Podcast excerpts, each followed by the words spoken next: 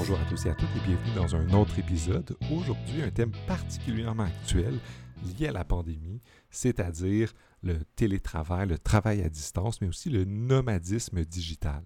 On va discuter avec mon invité, Claire Astanasier, de la question du nomadisme digital, puis des transformations que les nouvelles technologies euh, ont sur nos modes de vie, sur le travail, puis sur les villes. Effectivement, vous, et moi, peut-être depuis le début de la pandémie, vous vous êtes peut-être posé la question, savoir c'est quoi les effets euh, du fait qu'on travaille de plus en plus à la maison, de chez nous, qu'on utilise les nouvelles technologies pour faire des rencontres, de quels, sont les effets euh, de, de, la pandémie sur ça, puis de quelles étaient les transformations des nouvelles technologies, même avant la pandémie? On voyait, si vous êtes peut-être sur Instagram ou d'autres euh, réseaux sociaux, vous voyez des gens qui sont des nomades, qui ont des photos de eux qui travaillent un peu partout. Et c'est un peu les questions que j'ai posées à mon invité, à savoir, mais c'est quoi le nomadisme digital, puis qu'est-ce qui pousse des gens à faire ça, mais surtout aussi, qu'est-ce que les nouvelles technologies font au travail? Euh, depuis qu'on est, euh, je suis, bah, je suis forcé ou encouragé fortement à travailler à distance ou à enseigner de chez moi.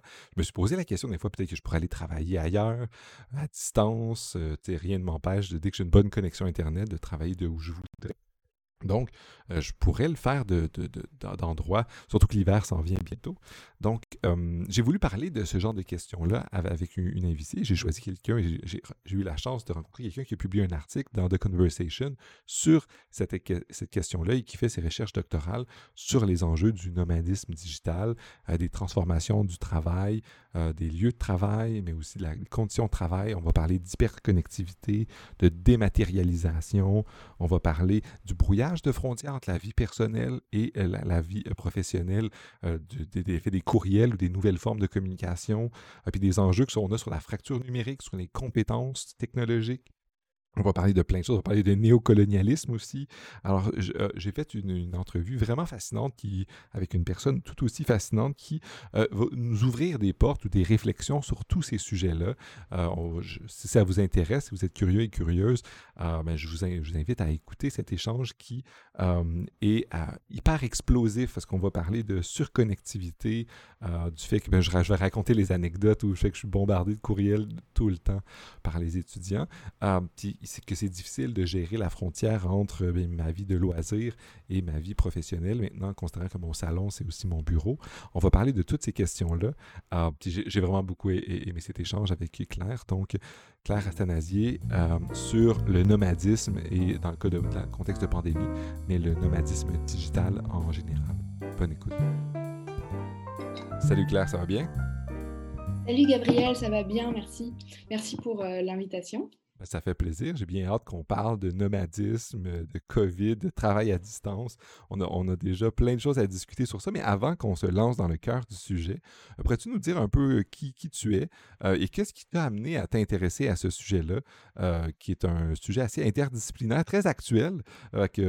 qui, es-tu et qu'est-ce qui t'a amené à t'intéresser au nomadisme et aux questions qui sont particulièrement actuelles avec le COVID, c'est-à-dire le travail à distance? Oui, bien en fait, euh, moi je, suis journaliste depuis euh, plusieurs années, après euh, un parcours en effet interdisciplinaire. Donc j'ai d'abord étudié le droit en, France, et puis donc droit, sciences politiques, et puis je me suis tournée vers la communication. Donc, j'ai fait un, master, donc une maîtrise en communication là-bas.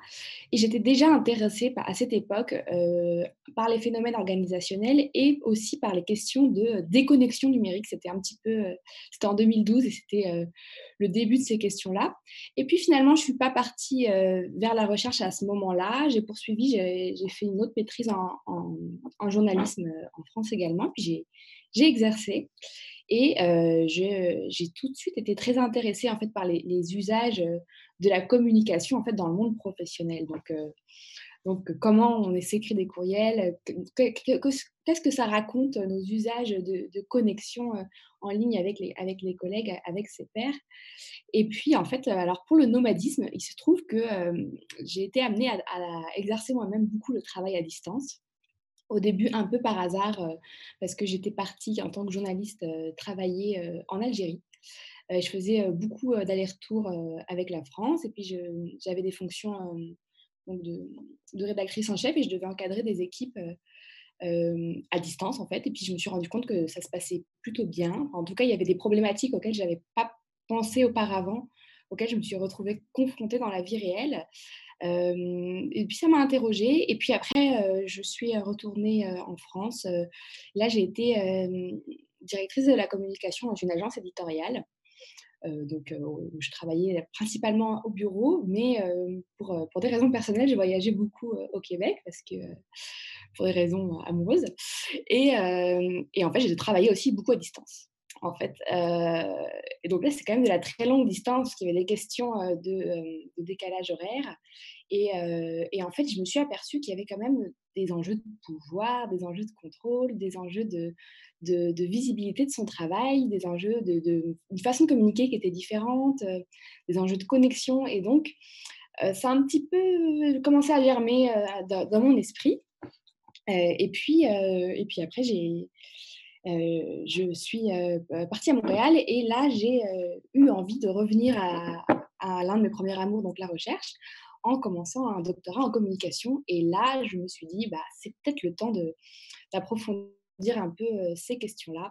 Et je m'intéressais principalement au tout début au phénomène des digital nomades, donc les, nomades numériques. Donc on a un peu l'image d'épinal de la personne qui, qui travaille avec son ordinateur sur une plage paradisiaque. C'était ma population cible au départ. Et puis, et puis en fait, ça m'intéresse toujours, mais avec l'arrivée de la pandémie, en fait, j'ai aussi un peu changé de terrain, j'ai un peu élargi mes recrutements et je suis, je suis, partie sur des choses qui sont également intéressantes, à savoir, je me suis intéressée beaucoup aux salariés des entreprises sans bureau et puis aux, salariés tout simplement qui font du, télétravail soit totalement, soit en tout cas la majorité du temps, et aux gens qui travaillent à distance en général. Ça peut être aussi des, des travailleurs autonomes, ça peut être des entrepreneurs, ça peut être divers profils de travailleurs, travailleuses, et je me rends compte qu'il y en a énormément. C'est pour ça que je préfère aussi l'appellation travail à distance que télétravail, en fait, parce que je trouve que le mot télétravail, on met plus l'emphase, même si ça veut dire exactement la même chose. Travail à distance, on met l'emphase sur la distance entre les personnes qui communiquent entre elles, ce qui est moins visible, je trouve, dans télétravail, où, en fait, télétravail, ça vient de téléwork, où il y a vraiment une référence à l'espace physique, donc travailler loin du, bureau, c'est un peu ça l'idée. Euh, et puis comme j'ai commencé à, m'intéresser aux approches constitutives de la communication, qui euh, en fait considèrent que bah, l'organisation, elle est le fruit, elle est créée à partir des communications. Et c'est non pas la communication dans une organisation. Euh, et bien, en fait, j'ai trouvé que c'était une approche très intéressante en fait pour examiner les phénomènes de travail à distance extrême, travail à distance total, qui peuvent parfois être en lien avec le nomadisme, parfois pas. En tout cas, ça interroge la mobilité. C'est super intéressant. Puis je pense que. Mais moi, ce qui, ce qui a fait que je t'ai contacté pour écrire l'article, c'est l'article que tu avais publié dans The Conversation, où tu nous parlais de, de, de l'effet ou de la transformation que la pandémie a fait sur le, le travail à distance, comme tu dis. Euh, mais, ma question, j'aimerais que tu, creuses un peu ce que tu nous as dit, c'est sur la question du nomadisme. Parce que moi, quand je pense aux, digital nomades, je pense tout de suite aux gens qui ont décidé d'aller dans, le sud, dans, par exemple, euh, dans tous les pays chauds, sur les îles paradisiaques, puis ont décidé de travailler là. Puis moi, depuis la pandémie, je, j'y ai pensé quelques fois quand même aller travailler là. Mais peut-être que mes étudiants, quand ils me verraient enseigner, ils pourraient voir la plage derrière, ça, serait bien. Euh, Peux-tu nous dire un peu, c'est quoi la réalité de ça? Est-ce que essentiellement le digital nomade, c'est des gens qui font Instagram sur les, sur les plages?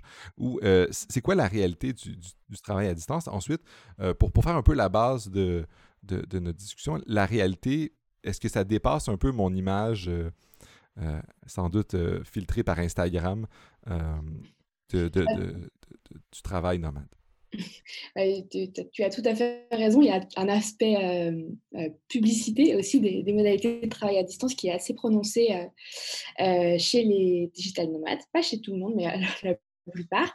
En fait, donc j'ai des collègues en fait qui ont travaillé justement sur ce méta-travail de nomades. Donc en fait, souvent il y a des nomades qui vivent justement du fait de monétiser leur train de vie de nomade.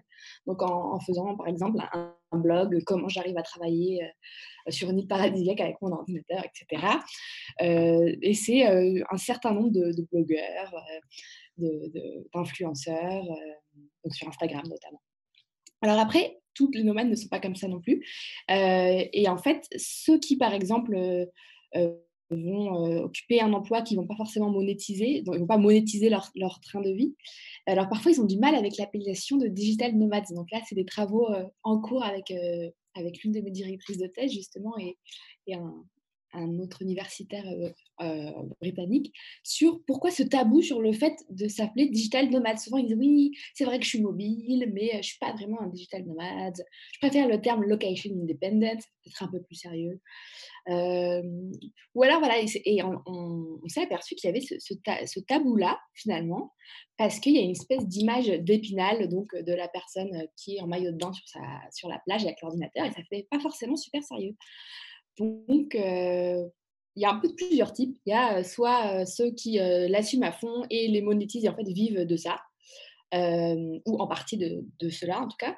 Et puis ceux qui l'assument pas et qui vont se trouver un, autre, attachement identitaire au travail, un autre identity work, parce que bah sont pas à l'aise avec cette identité. Après, il faut savoir que c'est pas non plus tout le monde qui arrive à vivre d'un train de vie digital nomade parce que ça dépend des métiers les métiers donc, du, tertiaire, du savoir sont plus propices à ça. Il y a beaucoup de développeurs, des métiers des communications, des traducteurs, etc. Donc ça, ça, ça voilà, beaucoup dans les technologies de l'information. mais après, il y a quand même aussi un, train de vie à, financer. Donc, si on voyage beaucoup, bah oui, forcément, même si c'est parfois dans des pays à bas coût, ça, ça, c'est quand même aussi un travail supplémentaire de devoir trouver ben, un logement, de devoir trouver une connexion Internet, etc. Et puis après, donc, certaines critiques qu'il peut y avoir sur, sur, ce, sur ce type de fonctionnement, c'est que ça, il y a une forme aussi parfois de néocolonialisme assez prononcé. après, il y a une, sociologue qui, qui, a beaucoup travaillé avec les, les digital nomades, qui s'appelle Thompson, et en fait, elle elle disait, je trouvais que c'était assez juste qu'en fait, le digital nomade et le télétravailleur, on, les regroupe sous la même appellation de travail à distance. En fait, pourtant, c'est des figures contraires. C'est-à-dire que le digital nomade va utiliser le fait de pouvoir travailler à distance pour justement voyager, être super mobile euh, et avoir une vie loin de, son lieu d'attachement euh, originel. Et le télétravailleur, bah, au contraire, va se servir des modalités de communication à distance pour ne pas bouger, rester à la maison. Et en fait, souvent, on, fait un peu le mélange des deux. Quoi. Et, c'est vrai. en fait, le point important, il me semble, c'est de garder en tête que sous, un, sous le, travail à distance, il y a vraiment une multitude de réalités qui sont extrêmement diverses et que c'est pour ça qu'il faut faire un peu attention quand on, voit souvent dans les médias, oui, ah, le télétravail, le travail à distance, oui, mais de quel métier, de qui on parle, quel profil de personne, euh, quelle, euh, quelle organisation, euh, c'est très différent. Et l'un des critères, justement, que j'évoquais dans, dans, l'article The Conversation, c'est en fait, il faut absolument penser aux critères du choix. quand on parle notamment des enjeux psychosociaux du travail à distance, bah oui, bien sûr, ils existent. Quand on parle de la fracture numérique qui, peut être prononcée par le travail à distance, oui, bien sûr, elle existe. Mais euh, il faut aussi savoir qu'il y a distingué entre les situations de travail à distance choisies et celles qui sont subies ou imposées par, euh, par l'employeur et l'organisation. Parce que la pandémie, en ce moment, elle a imposé à plusieurs travailleuses et travailleurs de, de travailler de la maison, mais c'est peut-être pas voulu. Il y a plein de gens qui préféraient faire autrement. Euh, moi, des fois, je trouve avantage à enseigner de chez moi, mais d'un autre côté, j'aimerais ça être avec mes étudiants dans la classe, dans les couloirs, avoir la vie de campus.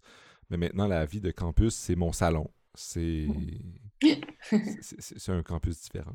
Mais, mais c'est vrai que la, pandémie est venue vraiment euh, affecter cet aspect-là du choix-là, parce qu'elle a imposé à plein de gens de changer leur mode de vie radicalement. Peut-être que certaines personnes l'attendaient, mais d'autres euh, se le sont vues imposer.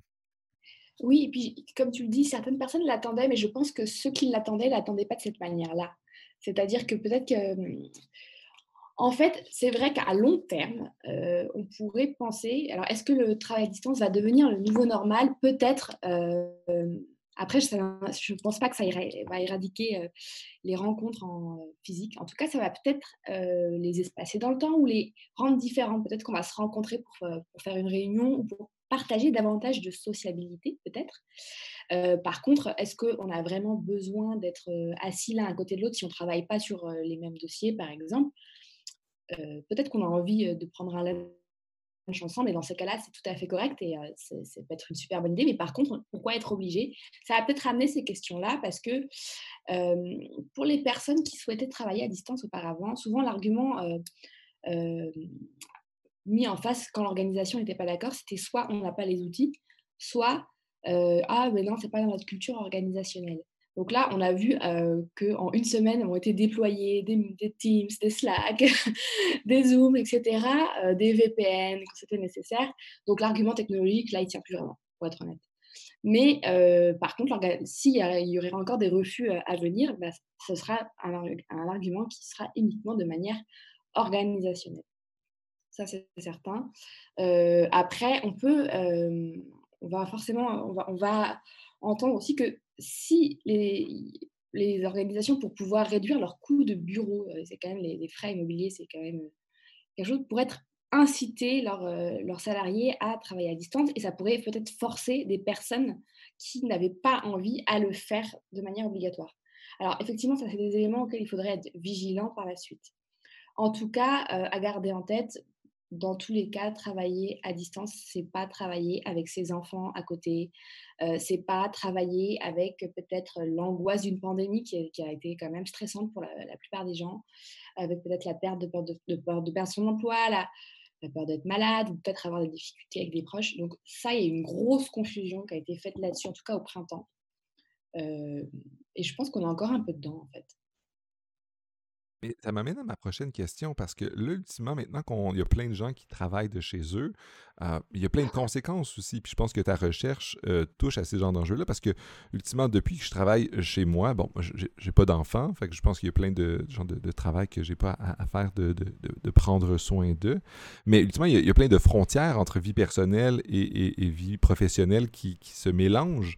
Euh, maintenant, je suis dans mon salon tout le temps, mon bureau, c'est mon salon mais mon salon, c'est aussi là où je, profite de la vie, où je me divertis. Alors, les, frontières se brouillent même dans mon cas. Puis, euh, depuis qu'on a travaillé à distance, c'est aussi dans, mon cas, pour prendre mon, expérience personnelle, c'est recevoir une quantité immense de, courriels de mes étudiants, qui de questions qu'ils auraient peut-être pu me poser dans le couloir ou euh, qui, qui m'auraient posé à la fin du cours. Mais là, ultimement, ils n'osaient pas, ils ont fermé leur caméra tout de suite. Puis là, je suis comme bombardé de, de tout ça. Euh, puis il y a une augmentation du travail euh, en, ligne aussi. Euh, puis il y a une transformation de la vie sociale. Moi, le campus me manque, mes collègues, les petites discussions à la, dans la, cafétéria. mais ça a plein d'effets. puis il y a les questions du pouvoir aussi. Tu as parlé de l'organisation. Puis là, je te lance plein de questions en, ton thème est intéressant, là, ça m'inspire plein de questions. Au, tout, début de la conversation, tu as parlé des enjeux de pouvoir, mais là, il y a des, plein d'organisations ou de managers qui sont déçus maintenant de ne plus pouvoir euh, appliquer leur pouvoir sur leurs employés directement. Ils doivent passer par le courriel ou d'autres trucs. Ça doit vraiment transformer le travail. Alors, est-ce que tu peux nous expliquer un peu ces, enjeux-là? Je, sais que j'en ai lancé plusieurs, mais je, te laisse attraper celui qui te semble le plus propice. Ah oui, bah écoute, euh, il y, a, y, a différentes questions dans, ce que tu soulèves euh, qui sont intéressantes. En fait, la première chose, déjà, euh, euh, en fait, moi, je travaillais sur les enjeux de survisibilité et d'hyperconnectivité et les enjeux de pouvoir, notamment avant la pandémie. Donc, en fait, ces enjeux-là, ils existent, en fait, même chez les gens qui ne travaillent pas à distance.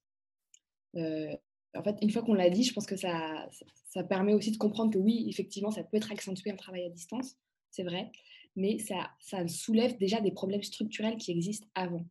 C'est-à-dire que quand même le temps où, euh, encore une fois, tout dépend des métiers, tout dépend des organisations, mais c'est quand même pas rare aujourd'hui de, euh, même si on travaille tous les jours euh, dans un bureau avec ses collègues, qu'une fois la journée terminée, on repart soit avec son ordinateur, on continue de travailler, ou alors à minima, on a les courriels sur son téléphone portable et on y répond bah, des heures qui sont dédiées au non-travail, en fait, ou les fins de semaine, ou pendant les, congés, etc.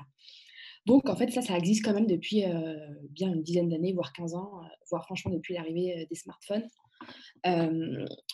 voire du courriel pour les gens qui amenaient leur ordinateur avant. Donc ça remonte quand même à pas mal. Après, on s'en rend peut-être davantage compte en travail à distance. Notamment, la pandémie, elle a poussé plein de gens qui n'avaient jamais fait de travail à distance d'un coup à 100%. En fait, en vrai, ça ne se passe pas comme ça.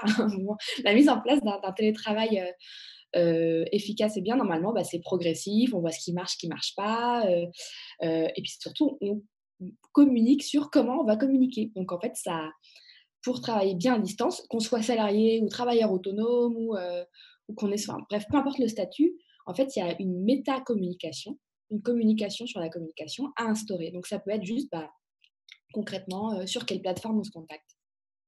Quelle plateforme Est-ce qu'il y en a plusieurs? Si oui, pour tel, quel sujet on se contacte sur quelle plateforme? À quel moment on peut se contacter? Est-ce qu'on préfère s'appeler ou faire un Zoom ou gérer telle, telle, histoire par courriel? Donc, en fait, juste mettre au clair ces petites choses-là permet d'éviter beaucoup d'ambiguïté. Parce qu'il y a aussi un élément à prendre en compte, et ça a dû un peu déstabiliser beaucoup de personnes ces temps-ci, c'est qu'à à distance, on est privé du non-verbal. Or, nous, les, les êtres humains, je ne sais plus quel est le pourcentage, faudrait demander à, des spécialistes, mais je crois que c'est 80% de la, communication, 90% de notre communication qui passe par le non-verbal. Donc, ce qui peut expliquer aussi pourquoi on est si fatigué après euh, une journée entière sur Zoom, parce qu'on voit euh, plein de petites têtes partout qui sont toutes droites avec les yeux tous écarquillés, mais on ne les sent pas on n'a pas une vision euh, latérale sur les côtés. Euh, euh, et puis en fait, parfois, on voit passer un enfant ou un chat où on ne comprend pas parce qu'ils sont dans des environnements super différents. Et ça, pour le cerveau, c'est épuisant. Donc ça, il faut prendre ça en compte. Et l'une des erreurs qui a été faite par beaucoup d'organisations aussi, c'est de se dire, OK, bah, on va transposer exactement ce qui, ce qui, se fait dans le réel et on va faire tout en ligne. Donc, on va faire 5 heures de réunion par jour en ligne, la même durée, etc. Et ça, ça ne marche pas. Il faut, les, formats en ligne demandent d'autres formats. ensuite, une anecdote personnelle. Moi, j'ai beaucoup travaillé à distance de toute ma vie auparavant. J'utilisais en moyenne Zoom une fois par semaine. Aujourd'hui, j'utilise Zoom plusieurs fois par jour. Pourtant, moi, je travaille toujours à distance. C'est juste que on a en fait, avant, je téléphonais énormément. quand il y avait quelque chose à régler avec un collègue ou, autre, ça se passait par téléphone ou ça se passait par courriel ou alors on se voyait de temps en temps, justement pour les réunions. Et Zoom était vraiment dédié aux réunions qui incluent des personnes qui sont à, vraiment qui sont dans d'autres régions et où on va vraiment parler longtemps et où on n'a pas d'autres solutions. Mais là maintenant, tout le monde s'est mis sur Zoom en permanence, Zoom ou Teams ou, ce type de choses. Et en fait, on a accélérer l'utilisation des plateformes. En soi, les plateformes sont pas mal, elles permettent de faire beaucoup de choses et leurs fonctionnalités euh, sont intéressantes, mais euh, on n'est pas obligé de les surconsommer non plus. Euh, on peut toujours continuer à s'appeler en fait de temps en temps. Donc, donc oui, ça. Et pour revenir aux, liens sociaux, en fait, les personnes qui, travaillaient à distance auparavant, en fait, souvent, bon, pour certains, certaines, c'était un choix. Et puis surtout, euh, là, on a fait un lien entre la distanciation sociale qui est imposée par les mesures sanitaires et euh, le fait d'être tout seul chez soi. On fait que travailler, puis on peut pas sortir, et puis on peut voir personne. Bah oui, forcément, on se sent seul. Euh, bah, quand tu parlais des nomades tout à l'heure, bah, les nomades, souvent, ils sont dans des espaces de co-travail, co-working, parfois travaillent dans des cafés, ou pourquoi pas sur une plage, ou dans un train, ou, ou peut-être, je sais pas, il y, y, a beaucoup des espaces de co-living euh, qui, se développe euh, dans les destinations prisées par, les nomades. Donc, c'est un mélange de colocation et euh, de coworking space. donc, en fait, on peut penser qu'il y a des liens sociaux autres. Aussi, même quelqu'un qui est juste un travailleur à la maison, bah, peut-être qu'il travaille à la maison, mais potentiellement, il peut être impliqué dans des activités associatives, sportives, culturelles, peut-être voir sa famille ou, ses amis à un autre moment de la journée peut-être qu'il ne va pas côtoyer des collègues toute la journée, mais en tout cas, il va côtoyer d'autres personnes à un autre moment. Et puis peut-être que les collègues, il va les rencontrer une fois par semaine, dépendamment de sa fréquence de travail à distance. Là, on est tous 100% télétravail, on ne voit personne chez nous. Ça n'a rien à voir, en fait. Ça n'a rien à voir. Donc, quand on parle de est-ce que le travail à distance pourrait devenir le nouveau normal, en tout cas, il, peut, il pourra...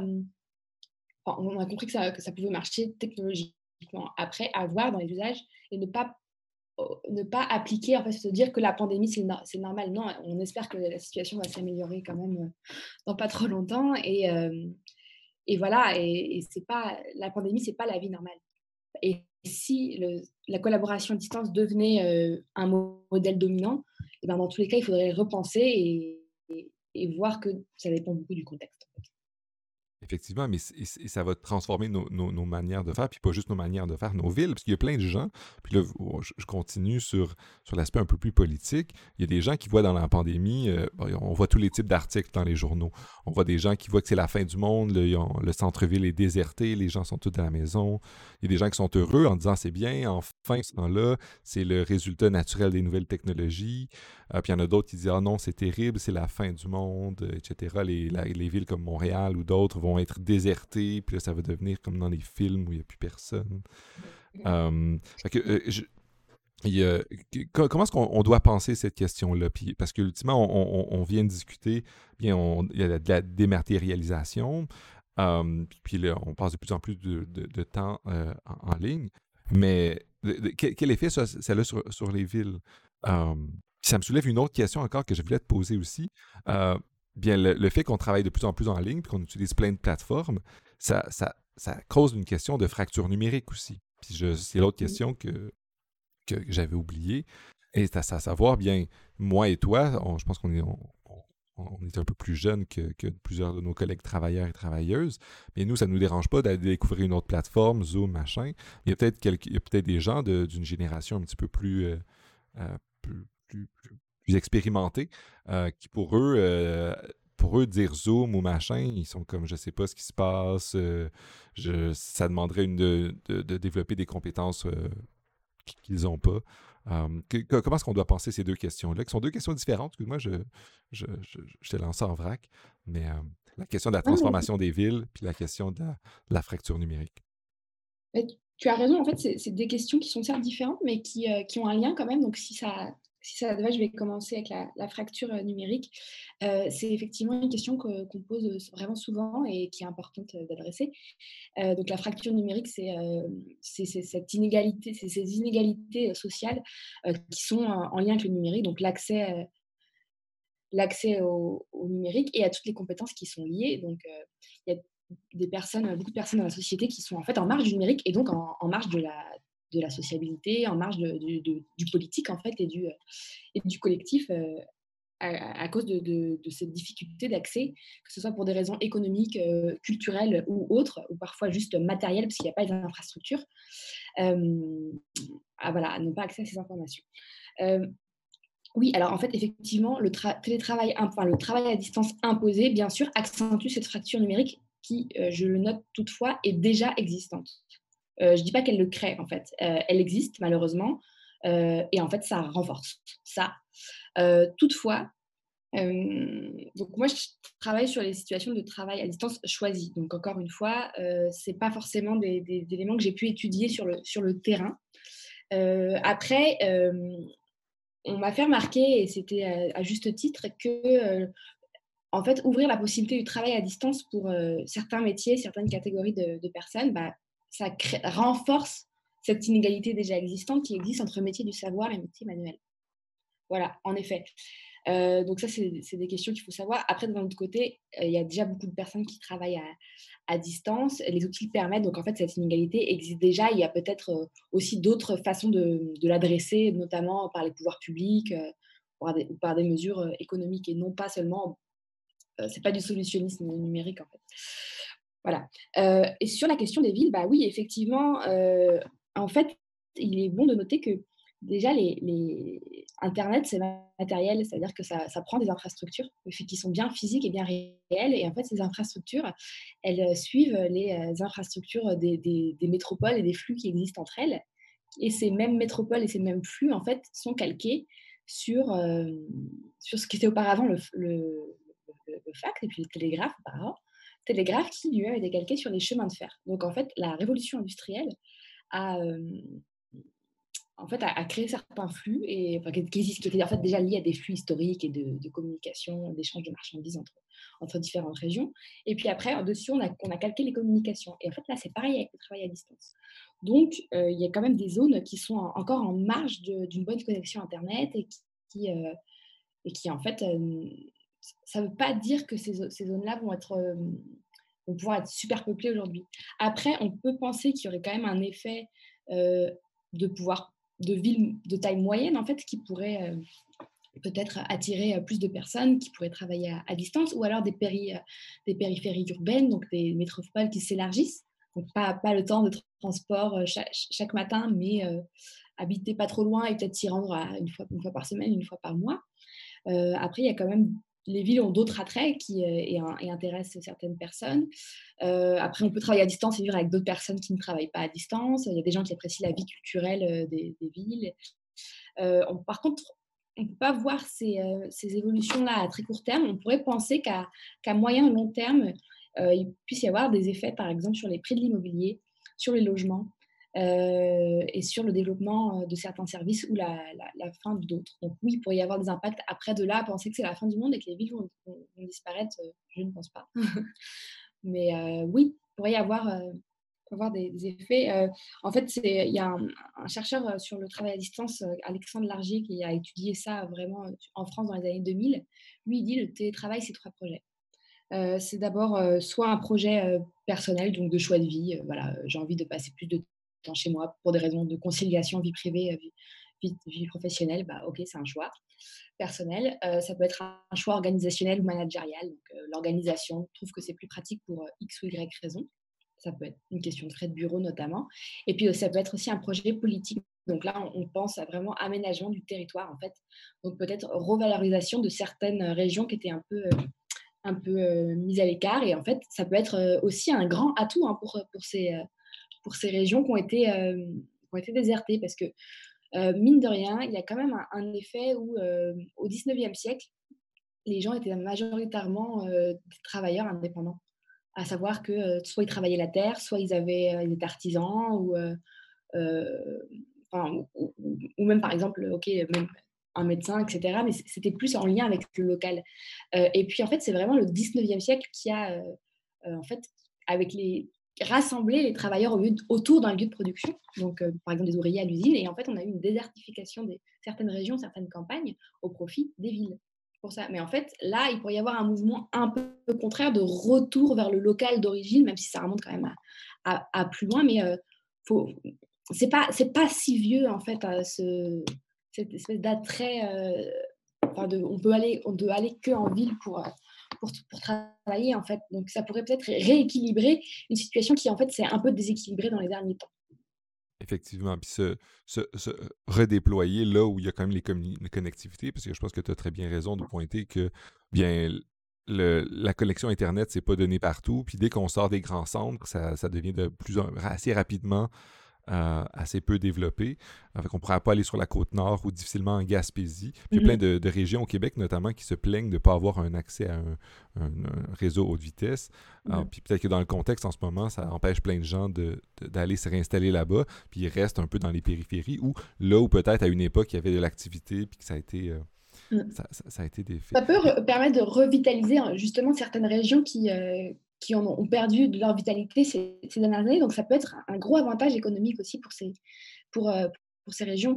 Euh, moi, je, suis d'origine française, je vais prendre un exemple en France, mais j'ai j'ai remarqué en fait qu'il euh, y avait beaucoup de publicités qui passaient de villes de taille moyenne, en fait, des, des, petites moyennes villes, on va dire, qui disaient, voilà, je ne vais pas citer le nom des villes, mais ah, telle ville est, deuxième de sa région sur le travail à distance. En fait, donc des, villes qui avaient perdu leur, euh, vivacité, euh, euh, leur vitalité économique et leurs industries, en fait, hein, qui ont vu leurs usines se désaffecter au, profit de, des, vraiment des chefferies des régions. Et puis, en fait, disent, bah ouais, en fait, maintenant, nous, c'est quand même sympa, on a un bon climat, puis on a une bonne connexion Internet. Donc, si vous télétravaillez, bienvenue. ça, pourrait revitaliser plein, plein de régions, puis redonner euh, à, des villes qui, étaient à une époque un peu plus grande euh, euh, un attrait pour que, les gens y, retournent y travailler. J'aimerais revenir quand même sur un point qu'on a parlé de l'hyperconnectivité tantôt. Il y a plein de gens qui trouvent que c'est un, problème parce que même si on se déplace puis on va dans, dans une, ville plus, plus calme, on quitte les grands centres puis on, s'en va là-bas, Mais un, il y a la question, comme on peut dire, la, la, la, division travail personnel, euh, travail professionnel, mais il y a aussi l'hyperconnectivité où c'est super difficile. Moi, je, on parlait de courriel tantôt, puis je vais revenir à cette anecdote-là. Moi, mes, mes, mes étudiants, ils m'envoient des courriels à tous les moments du jour et de la nuit, la fin de semaine, euh, évidemment toujours avant les examens. Euh, puis moi, je me sens forcé d'y répondre. Le mettons que je reçois dans ma boîte de courriel un, un message de mes étudiants à 11 heures.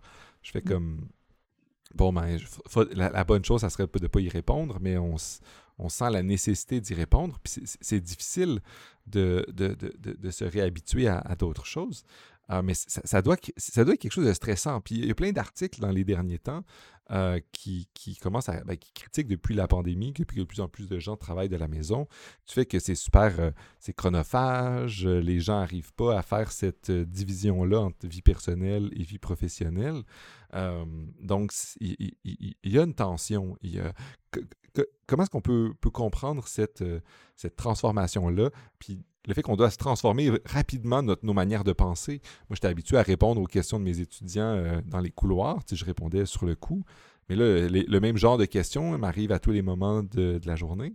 Euh, ça, change notre manière de, même de communiquer. Euh, oui, tu as tout à fait raison. En fait, bon, alors je tiens à souligner quand même que cette hyper connexion, elle était déjà existante avant, avant le fait que la plupart des gens travaillent à distance. Euh, en fait, juste, c'est un peu comme le sel qui rajoute, qui, euh, qui relève ce qui existait déjà. Donc, il y avait déjà quand même des problèmes d'hyperconnectivité euh, auparavant. la différence, c'est que, en fait, quand on est en télétravail, quand on travaille à distance, on a comme un méta-travail, enfin une méta-organisation qui, on, doit apprendre.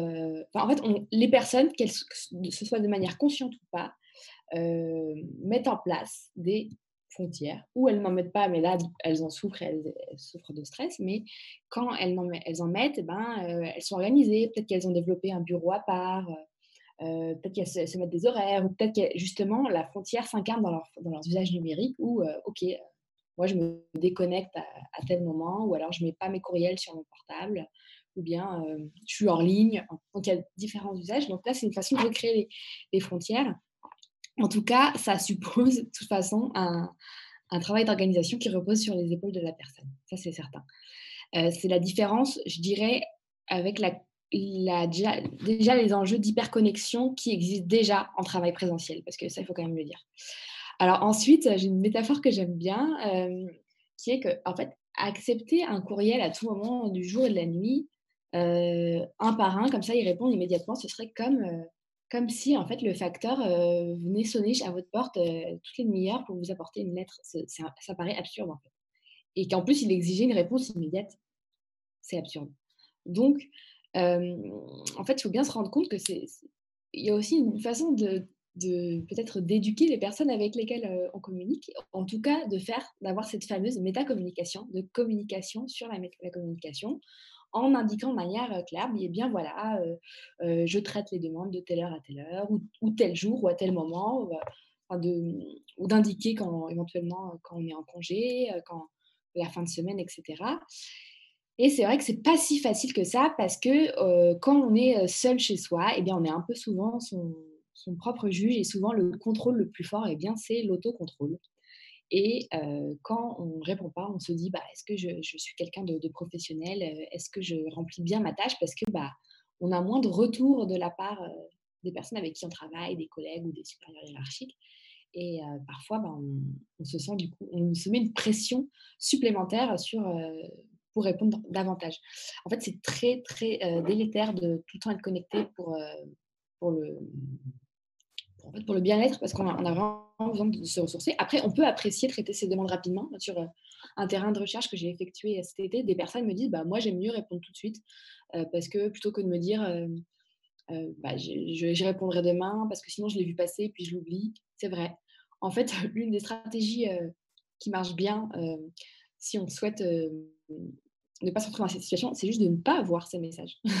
à savoir, ne pas forcément les mettre sur son cellulaire à savoir euh, ne pas de, désactiver franchement les notifications de toutes plateformes confondues, euh, de par exemple de communiquer euh, avec les personnes avec qui on travaille. Donc par exemple tes étudiants, bah ok c'est que par courriel, mais pas pas décliner les plateformes par exemple.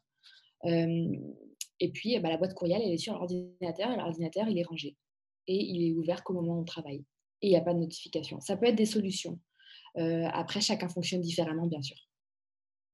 Alors, l'idée, c'est de bien aménager son, environnement digital pour pouvoir ne pas tomber dans ces pièges-là de l'hyperconnectivité tout le temps, puis de pouvoir bien séparer ou de compartimenter les, parties de notre vie. comme tu dis, c'est difficile, mais c'est peut-être quelque chose qu'on va développer euh, ou qu'on va pratiquer un peu par, l'obligation en ce moment qu'on a. Mais je pense que tu as raison que c'est des problèmes qu'on avait avant. Puis pour continuer sur mon anecdote personnelle, les étudiants m'écrivaient aussi avant, mais là, ça a explosé. Euh, mais je pense que c'est vrai que c'est une réalité qui était, euh, qui était présente avant. Mais je pense que les, pratiques vont continuer à se transformer parce que l'exemple que tu donnais qui était très bon sur l'exemple du facteur, mais par exemple, maintenant, on commande de plus en plus de choses en ligne. Puis quand on reçoit des trucs en ligne, bien des fois, on, ils nous disent pas quand, ils disent il faut que tu, le, il faut que tu sois disponible toute la journée. Puis des fois, tu attends. Euh, en mettant, puis les, les livreurs et livreuses, maintenant, des fois, ils viennent le mettre sur le pas de ta porte, puis ils sonnent, puis ils s'en vont. Tu veux jamais oublier, tu veux pas laisser le truc trop longtemps sur ta, sur ta galerie. Je pense que ça change quand même nos pratiques. Mais je suis d'accord avec toi que euh, il, faut, trouver moyen d'aménager ça, puis de s'adapter à, la nouvelle réalité. Euh, mmh. Oui, c'est vrai, euh, c'est intéressant ce que, ce que tu dis sur ces livraisons qui peuvent arriver à, à toute heure du jour moment. Alors qu'avant, peut-être qu'on savait que le facteur passait à 11h et puis peut-être qu'il passait entre 11h et midi éventuellement, mais ou je sais pas, mais en tout cas, c'était il y a quand même une certaine routine. Euh, là, maintenant, ça peut être à tout moment et en fait, on, peut avoir l'impression qu'il faut être chez soi ou il faut être réactif et puis est-ce que je vais laisser mon colis? Et en fait, ça, c'est vraiment un changement sociétal d'importance. Euh, bon, après, je ne suis pas spécialiste là-dessus, mais en fait, pour être intéressant d'interroger des personnes qui le sont, c'est vraiment en lien avec la plasticité du cerveau. en fait, c'était un, professeur, Dominique Boulier, à, Sciences Po, qui, l'évoquait, qui, en fait, nos neurones se, complètement, je crois, tous les 20 ans, je ne sais, plus exactement quel est le, bon nombre d'années, mais il me semble que c'est 20 ans. Et en fait, c'est ce changement de, changement d'usage, en fait, impacte nos neurones. Donc, en fait, potentiellement, euh, à un âge comme 30 euh, ans ou 40 ans, on n'a plus du tout les mêmes neurones que quand on était enfant, et c'est nos usages, en fait, jouent dessus. Puis, euh, il va y avoir une influence épigénétique sur, qui va vraiment encrypter notre ADN et qui pourrait être transmis aux autres générations. Donc là, on peut voir que déjà, on fonctionne de manière différente que nos parents, voire grands-parents on n'a plus du tout la même patience que je pense. En tout cas, pour la plupart d'entre nous, c'est vrai que quand on, si on, discute et puis on ne connaît pas quelque chose, et eh ben on va peut-être sortir son, son, portable et puis chercher l'information sur un moteur de recherche assez rapidement.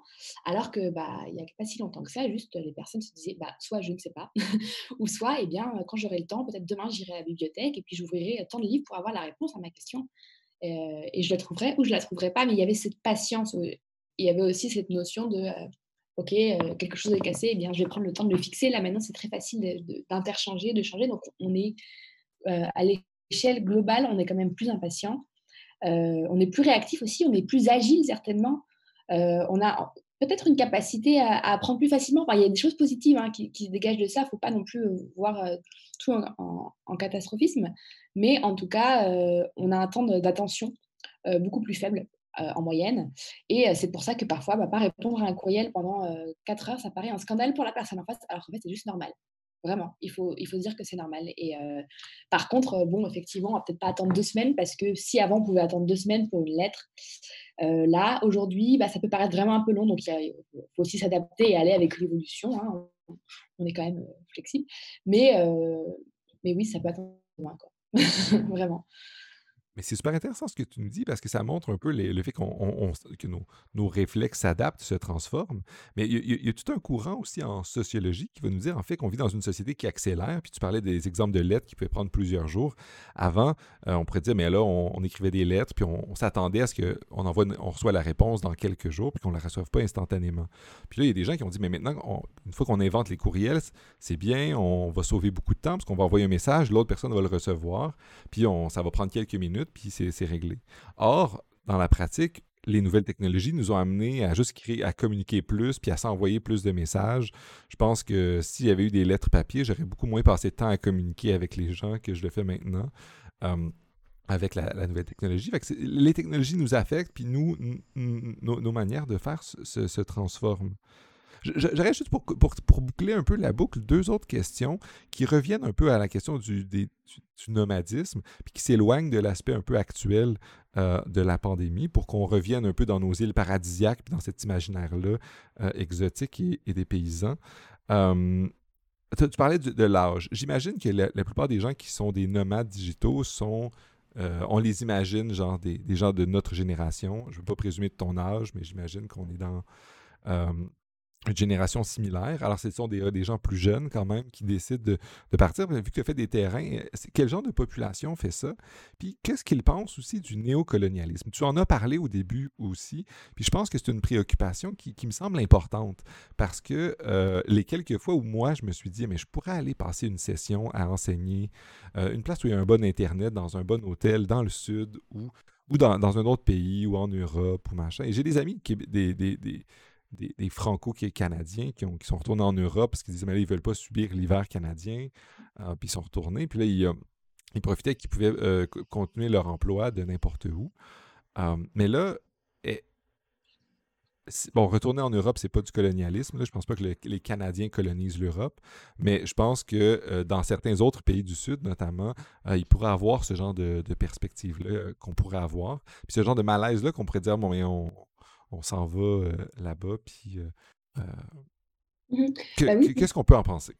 Bah, tout à fait. En fait, bah, ça rejoint un petit peu ce qu'on disait au départ, c'est qu'il y a beaucoup de, digital nomades en fait qui refusent ce nom-là et n'aiment pas qu'on les appelle comme ça parce qu'ils n'ont pas envie d'être assimilés en fait à, cette image un peu qu'on retrouve dans les médias du, euh, euh, du développeur euh, qui gagne un salaire à six chiffres sur une plage à Bali et en fait qui contribue pas forcément tant que ça à l'économie locale parce que bah, il consomme des, des, produits occidentaux, qui va que dans des restaurants pour expats et, mmh et oui effectivement et qui n'apprend pas la langue locale et qui se mêle pas avec la, euh, population.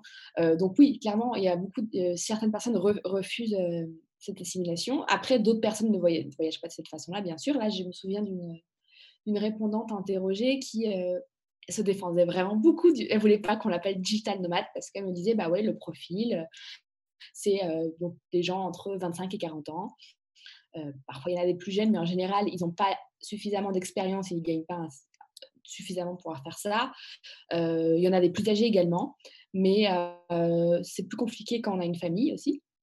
Donc, euh, il y en a qui voyagent en famille, hein, ça, existe, mais aussi jusqu'à un peu plus âgés, il y en a qui ont moins de facilité avec les outils numériques parce qu'il faut quand même avoir des compétences assez développées, un peu plus que juste courriel et Zoom en fonction du métier qu'on exerce et puis aussi, il y a des questions tout simplement parfois d'assurance santé, tout simplement. C'est quand même des frais en plus. Mmh voilà, il faut quand même essayer d'être être en forme et adaptable et, et, sur les outils numériques. Et puis, elle, elle disait, bah non, moi, je ne suis pas du tout à l'aise avec les gens que j'ai rencontrés parce que oui, j'avais l'impression que était vraiment dans un néocolonialisme, ils n'apprenaient pas les langues locales, ils ne contribuaient pas à l'économie locale, ils ne cherchaient pas à, à, discuter avec les populations locales. Euh, ils vivaient qu'entre, occidentaux, avec leur train de vie qui était 20 euh, fois celui euh, de la population locale. Et moi, je ne suis pas à l'aise avec ça. Et moi, je n'étais pas comme ça. Donc, c'est toujours une définition par la négation, ce qui est assez intéressant. Moi, mmh Moi, j'étais pas comme ça. Oui, ok, j'étais traductrice, ok, je gagnais confortablement ma vie, mais je mangeais de la nourriture locale, je vivais dans une famille locale, j'avais des amis de la population locale, etc., etc. Après, un peu difficile de faire des généralités parce que chacun mmh fait son travail à sa manière. Mais oui, effectivement, c'est une critique qu'on voit, qu'on voit souvent. Après, je tiens à nuancer et dire que c'est il y a quand même des personnes qui, sont respectueuses de, l'endroit où elles vont et qui cherchent au contraire à, à, qui ont un réel intérêt pour l'endroit où elles sont. Il faudrait peut-être aller voir plutôt vers les personnes spécialistes de l'interculturel pour cela. Après, il y a aussi quand même pas mal de, de nomades qui déchantent c'est-à-dire qu'il imagine la vie rêvée. Euh, et puis, en fait, il se rend compte que euh, bah, ce n'est pas si facile que ça. Euh, ce n'est pas tous les métiers qu'on peut faire de cette manière.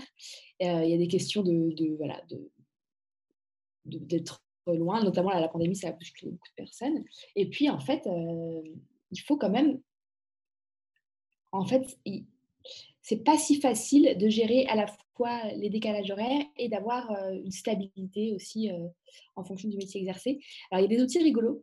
j'ai une répondante qui me disait qu'elle avait une application qui lui permettait de générer un numéro de téléphone local dans chaque pays où elle allait, comme elle changeait régulièrement de pays.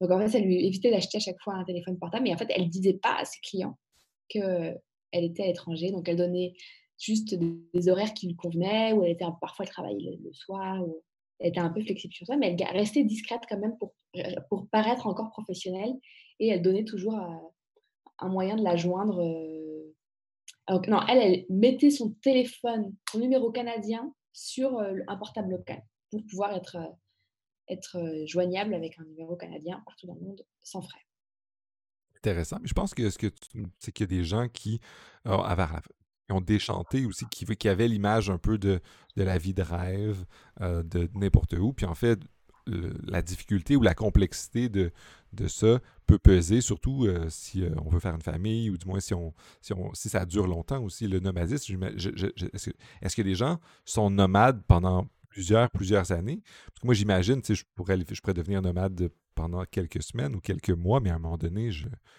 J'aime ça, Montréal. C'est une belle mmh. ville, puis on, y est bien. Puis, euh, je, pense que ça serait une dernière question, juste pour essayer de, voir un peu. Est-ce que les gens font ça longtemps? Ou, puis, ultimement, je, fais un, petit, un bref parallèle avec euh, le COVID. Est-ce que les gens vont, vont. Est-ce que ça va transformer radicalement nos manières de faire, puis nos villes? Ou est-ce que, ultimement, la pandémie va se terminer, puis là, les gens vont dire, bon, ben, on va retourner à nos vieilles manières de faire, puis euh, on va retourner dans autre chose. Euh, encore là, c'est se tourner vers l'avenir. On ne peut pas prédire l'avenir, mais euh, je serais curieux de savoir euh, qu'est-ce que tu en penses. en fait, déjà, on n'a pas forcément énormément de recul sur des gens qui auraient fait ça peut-être pendant 20 ans, parce qu'il y a 20 ans, c'était un peu plus difficile. Donc, je dirais que ça fait, je dirais, depuis maximum 10 ans que c'est vraiment des modalités qui peuvent, qui, qui, sont possibles. ça c'est plutôt généralisé dans les cinq dernières années. Donc, on n'a pas tant de recul que ça. ensuite, oui, j'ai rencontré des personnes qui s'en étaient lassées. Après, c'est pas pour autant que c'est forcément. on n'est pas forcément dans une dichotomie, bah, et eh bien changer de pays toutes les deux semaines et puis m'installer et puis jamais bouger en fait.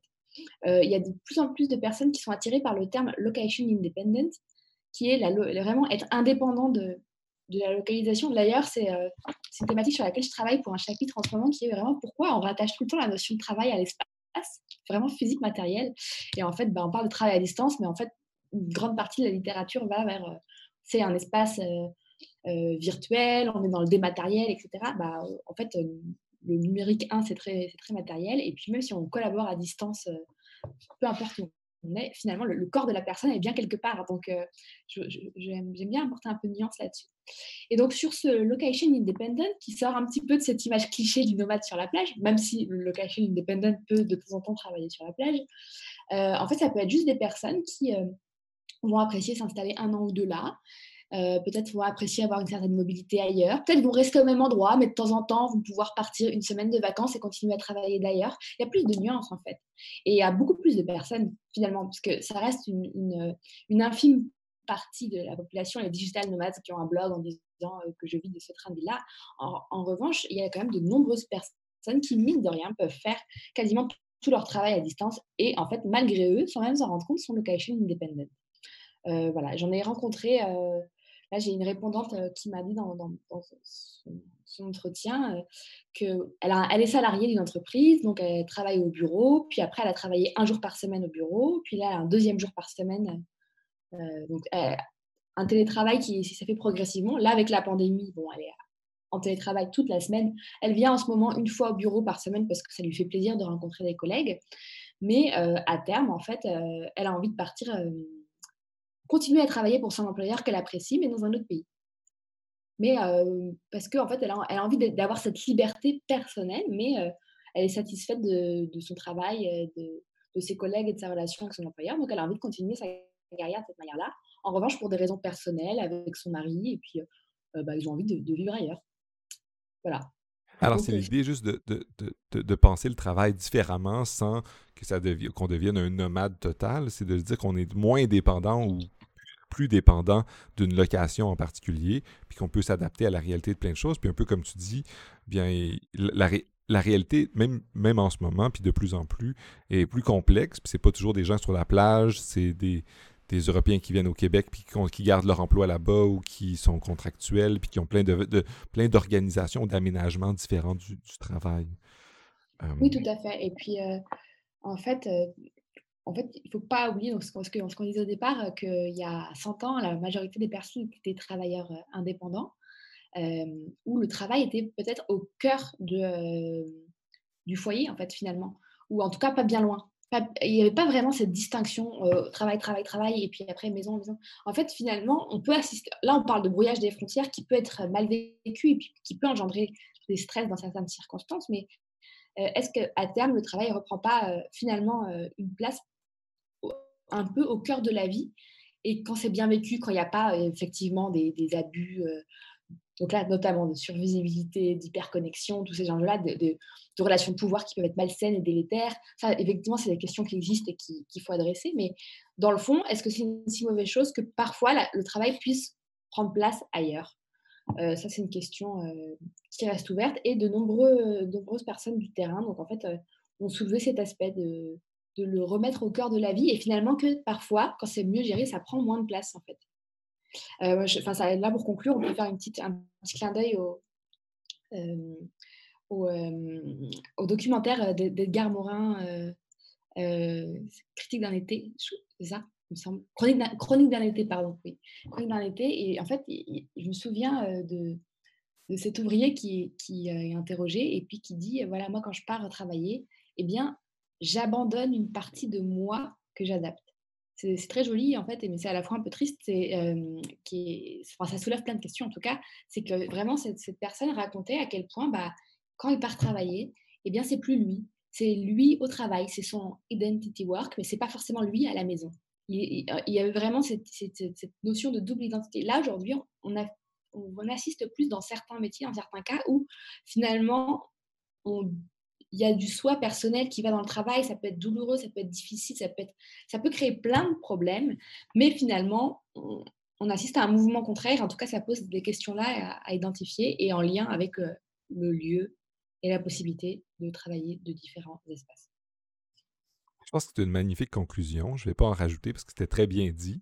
Euh, je te remercie beaucoup euh, de nous avoir ouvert plein de pistes de réflexion, d'avoir plein d'informations, plein de choses sur le nomadisme, sur l'effet de la pandémie sur notre société, euh, sur l'hyperconnectivité, la dématérialisation, les villes. Je pense qu'on a parlé de beaucoup de choses, puis je te remercie beaucoup. Et j'espère entendre parler de ta recherche encore. Je t'encourage à continuer à écrire dans The Conversation, c'est vraiment bien. Puis je te remercie encore de ta participation. Merci à toi, Gabriel, pour, euh, pour cette invitation. Ça m'a fait vraiment plaisir euh, de parler euh, pour le podcast Éthique en pandémie. Vraiment, merci beaucoup. Merci à toi. Bye bye.